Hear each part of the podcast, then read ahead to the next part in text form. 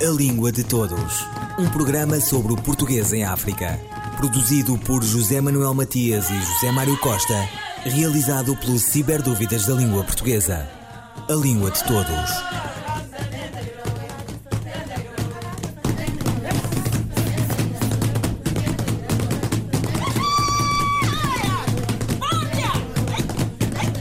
Ler para aprender.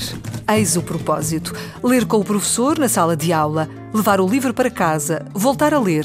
Este o propósito de Os Contos com Nível, organizados por Ana Sousa Martins, para um público-alvo, os alunos de português língua estrangeira, com cerca de um ano de contacto e aprendizagem com o idioma. É possível juntar o gosto de ler à experiência de aprender português como língua estrangeira? A resposta é sim, e está neste pequeno livro. 17 contos, muito divertidos, cheios de referências à cultura passada e atual de Portugal, criados originalmente para um público de alunos de português língua estrangeira, com cerca de um ano de aprendizagem da língua. Língua de Todos conversou com a professora Ana Sousa Martins. Este livro já é o terceiro de uma coleção que vai ser de cinco e, que é destinada basicamente a alunos ou aprendentes de português língua estrangeira e, e como tal uh, tem uma característica ou várias características que é a adaptação ao grau de proficiência do aprendente. Isto quer dizer que os livros uh, de iniciação vão ter uh, uma estrutura de frase muito mais curta, sem frases e sem orações embebidas, uh, sem voz uh, passivas, com uma determinada simplificação sintática, morfológica e, sobretudo, de, de vocabulário. Portanto, essa graduação de dificuldade vai aumentando eh, justamente para visar as necessidades de, de, alunos com diferentes perfis. E qual é a pertinência destes livros? Pertinência penso que é muita na medida em que não há aquilo que em inglês é o chamado graded readers, ou seja, livros adaptados ou uh, criados uh, atendendo a um público com este perfil. E se virmos que a leitura é da primeira competência a ser desenvolvida quando aprendemos uma língua estrangeira e a que é mais duradoura, portanto, o contacto com a, a palavra gráfica é, é pervasivo, é, é, é constante eh, quando se está a aprender uma língua e também é mais barato do que, ou pelo menos mais fácil do que os registros áudios ou, ou, ou vídeos. Portanto, é, é um, uma componente que é uh, bastante importante e que não é muito visada, ou, ou para português europeu, então, é muito pouco visada. Mas escrever, eh, escrever desta maneira não acaba por tirar um pouco a parte literária dos textos? Ou seja, não acaba por, por eh, transformar este texto num texto mais artificial? Bom, em primeiro lugar, há a referir que estes textos não são adaptações. Isso, de facto, eu já fiz eh, com, com três volumes anteriores da mesma editora, a Lidl com essa de Queiroz, fiz, eh, fiz a adaptação de, da Cidade e as Serras, fiz a adaptação do Amor de Perdição, fiz a adaptação da Peregrinação. Estes contos são originais, ou seja, são meus, Uh, é aquilo que também é comum ver-se em uh, inglês, língua estrangeira e francês também, que são contos ou textos ou biografias ou relatos criados propositadamente para alunos de, de aprendentes de uma língua estrangeira.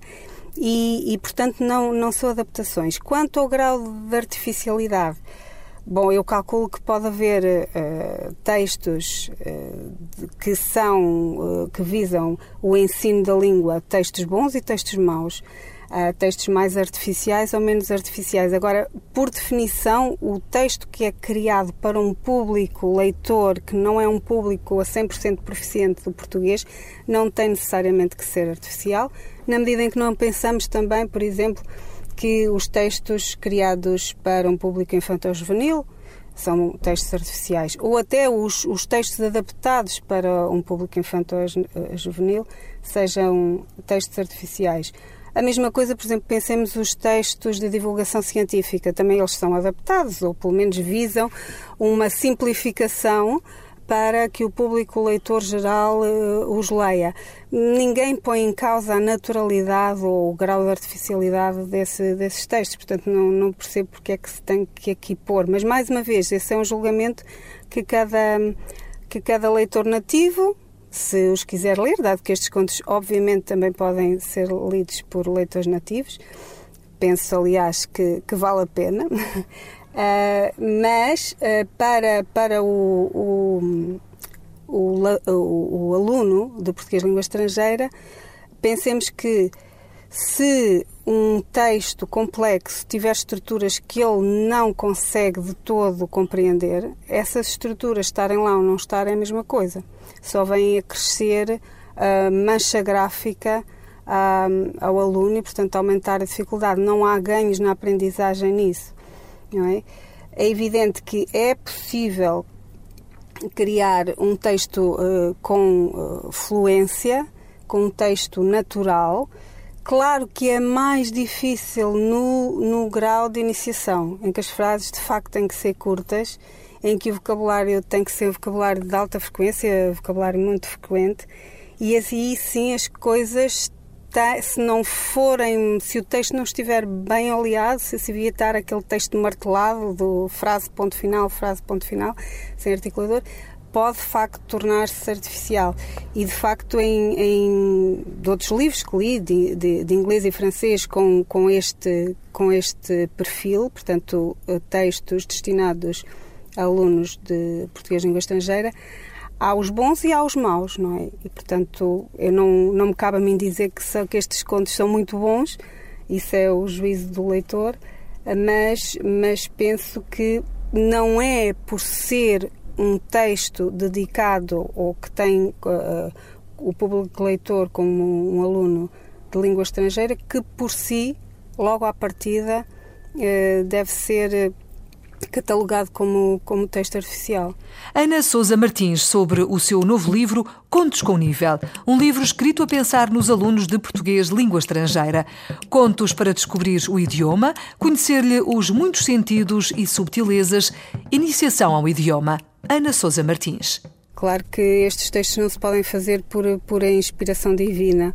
Apesar de, de eu ter experiência bastante larga de ensino de português de língua estrangeira, um, realizei projeto de pós-doutoramento cujo objetivo é justamente fazer o levantamento das marcas de textualidade e gramaticais uh, que é preciso ter em conta para, sobretudo, não só criar um texto simplificado, mas graduá-lo. Quando é que ele é mais simples, quando é que ele é mais complexo e que camada de, de características sintáticas ou morfológicas ou de vocabulário uh, devemos ter em conta para cada, para cada nível de proficiência. E o meu objetivo era e é também uh, transmitir a outros colegas e a outros uh, professores e a outros autores esse conhecimento.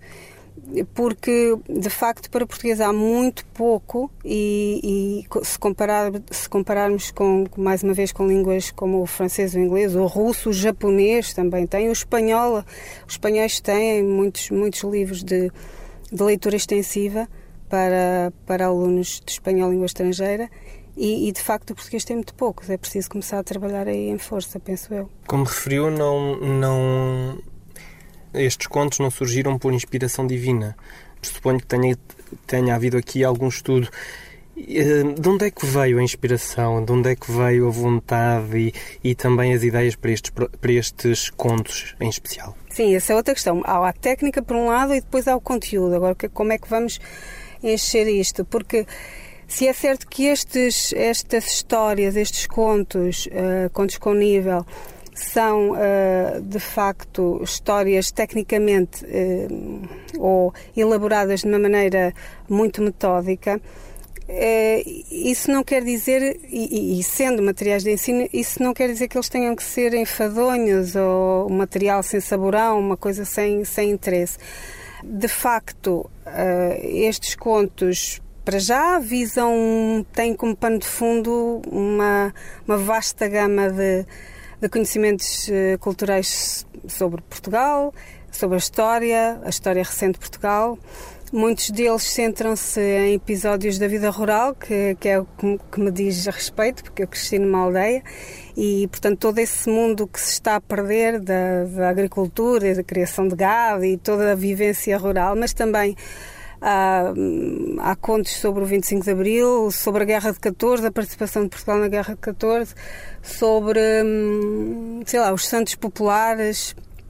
Uh, há um conto sobre a Guerra Colonial, e, mediante o grau de dificuldade, o que procurei fazer também foi expandir ou encurtar as descrições, as reflexões, mas todos os contos têm sempre uma crítica ou pelo menos um, um tópico jocoso e terminam sempre de uma maneira um bocadinho surpreendente, porque o, o aprendente de português língua estrangeira é só alguém que está a aprender a língua, não é alguém que, que é estúpido ou que, ou que não tenha uma compreensão uh, cabal da, um, de um sentido comunicativo do texto.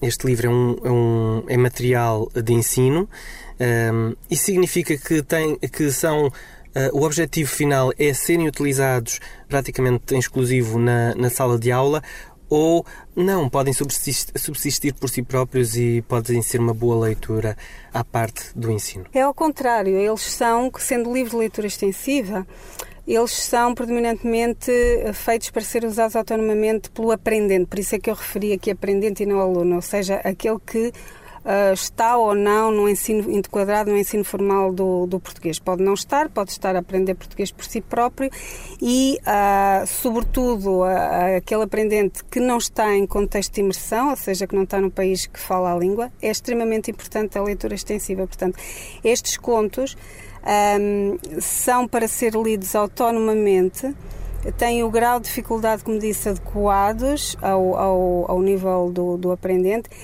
tem glosas nas margens do, do conto que explicam, às vezes até com mero recurso à imagem, que explicam o vocabulário considerado menos frequente ou mais difícil, que tem exercícios de gramática, tem exercícios de compreensão, tem exercícios para retenção de vocabulário com, com soluções no final e, portanto, o aluno pode fazer, o aluno ou aprendente pode fazer destes livros um instrumento de, de autoestudo mas também pode ser eh, usado em sala de aula, porquê? Porque para já as porções de texto que, em que o professor pode pegar já estão segmentadas, porque já são contos e já são contos breves.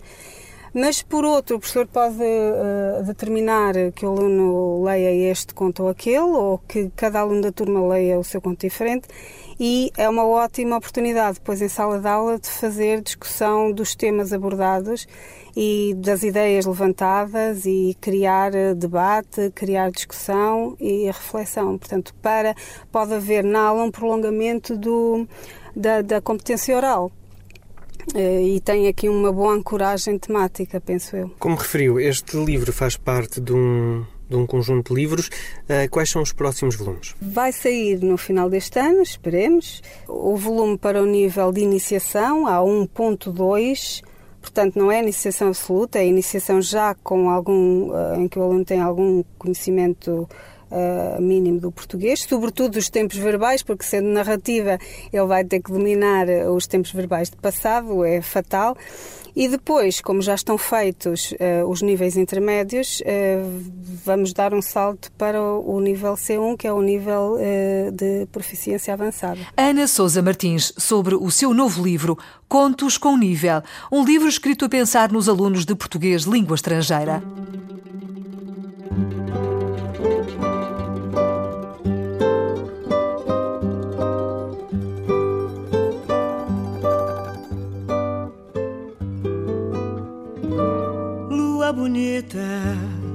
Se tu não fosse casada, eu preparava uma escada para ir no céu te beijar. Se colasse teu frio com meu calor, pedia a Nosso Senhor para contigo casar. Lua bonita me faz aborrecimento, ver São Jorge no jumento pisando teu quilarão.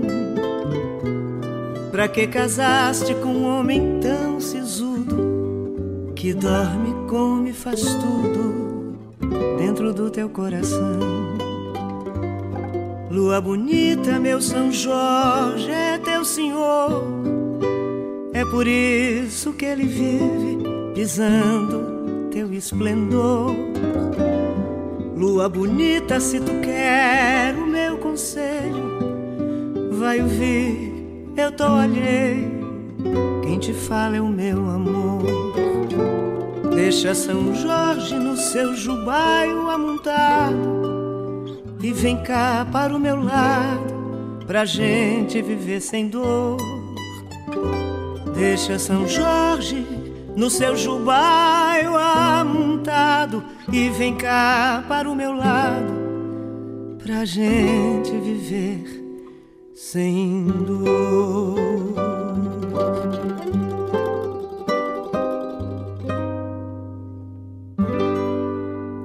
Lua Bonita, Maria Betânia. Um, dois, três, e... De Fernando Assis Pacheco. À Bárbara. O pai na meia-idade. Endechas para mim? Não quero que fique muita coisa. Um pouco de cinza é suficiente. Nem já me aflige a recordação dos poemas. Foi dentro deles esse lume que ardia. E basta. Os que pensam em termos de imortalidade suportam mal. Nevralgias torcicólogos escondem futilmente o pé de atleta. Preocupa-me isso, creio que é sério passar por tanta gente anónima e infeliz. As antologias, as badanas, críticas são para esquecer na segunda classe do rápido a Oeiras. Quero se não deixar um verso como o Bridge um verso apenas dissipável, de mistura com o tecido ósseo, alguns gravetos, um pouco de lenha miúda, cinza. Fernando Assis Pacheco, A Musa Irregular, edição aumentada, outros dispersos e inéditos. Poeta em tom menor, disse-se. Dizia ele também, poeta e jornalista maior, cronista, erudito sem pose, avesso ao que se costuma chamar ou organizar como obra poética. A guerra colonial e os seus traumas, o cotidiano, só aparentemente banal, a referencialidade com a grande poesia, fosse portuguesa, galega, castelhana ou de língua inglesa e alemã, base da sua formação em germânicas. Tudo prepassa por estes versos irónicos, ternos, cultos sem pose, poesia da ocorrência, disse alguém, ele que sabia que toda a poesia é de circunstância. Fernando Assis Pacheco, um dos conhecedores mais abalizados e amigo atento das literaturas africanas de língua portuguesa, faleceu precocemente em 1995, ironicamente, a 30 de novembro, também data da morte de Fernando Pessoa. No seu posto, o Assis, à porta de uma livraria em Lisboa. Ouviram Língua de Todos, as despedidas de Filomena Crespo, Guilherme Marques, José Manuel Matias, José Mário Costa, Luís Carlos Patraquim, Miguel Roque Dias e Miguel Vanderkellen. A Língua de Todos, um programa sobre o português em África, produzido por José Manuel Matias e José Mário Costa, realizado pelo Ciberdúvidas da Língua Portuguesa. A Língua de Todos.